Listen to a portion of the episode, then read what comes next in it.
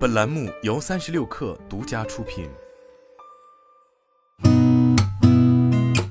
八点一刻，听互联网圈的新鲜事儿。今天是二零二二年九月八号，周四，早上好，我是金盛。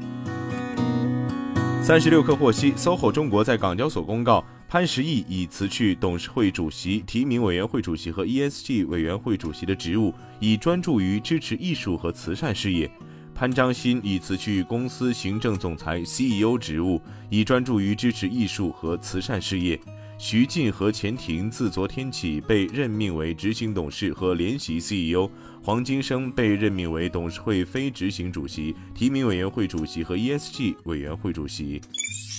据北京日报报道，按照二零二二年国家基本医疗保险、工伤保险和生育保险药品目录调整工作方案和二零二二年国家基本医疗保险、工伤保险和生育保险药品目录调整申报指南，国家医保局近期对二零二二年医保药品目录调整的药品申报资料进行了初步形式审查，并公布通过初步形式审查的药品名单及相关信息。名单中显示，首个国产新冠口服药阿兹夫定片已通过国家医保保药品目录调整初步形式审查。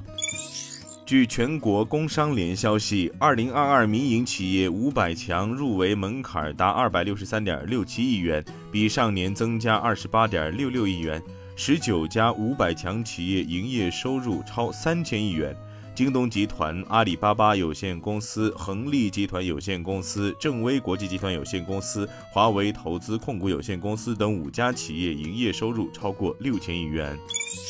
据界面报道，育碧六号发布声明，公司董事会已授权腾讯控股将对育碧的直接持股比例从百分之四点五提高至百分之九点九九。腾讯将向育碧创始人的控股公司 Gilmore Brothers 投资三亿欧元，购买后者百分之四十九点九的股份，并获得百分之五投票权。腾讯将向 Gilmore Brothers 提供一笔长期无抵押贷款，以对其债务进行再融资，并提供可用于收购育碧股权的额外财务资源。育碧的治理将保持不变，腾讯将不拥有任何运营否决权。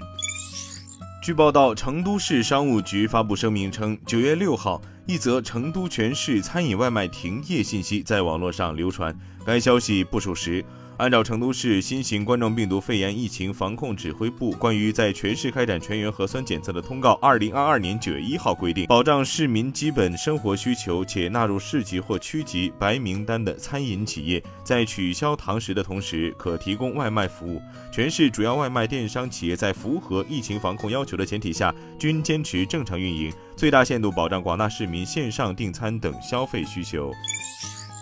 据界面报道，当地时间九月六号，苹果公司发布声明称，将对巴西政府禁止该公司销售不附赠充电器的 iPhone 的决定提起上诉。声明称，在苹果，我们做的每一件事都考虑到我们对人和地球的影响。电源适配器的制造需要消耗最大量的锌和塑料，不附赠充电器将减少超过两百万吨的碳排放，相当于每年减少五十万辆汽车。据财联社报道，同时担任谷歌及其母公司 Alphabet 首席执行官的桑达尔皮沙伊周二表示，希望公司的效率可以提高百分之二十。这一说法可能暗含裁员的意思。谷歌多年来一直在快速招聘，今年七月公司宣布冻结招聘，有效审查员工人数需求。今天咱们先聊到这儿，我是金盛八点一刻，咱们明天见。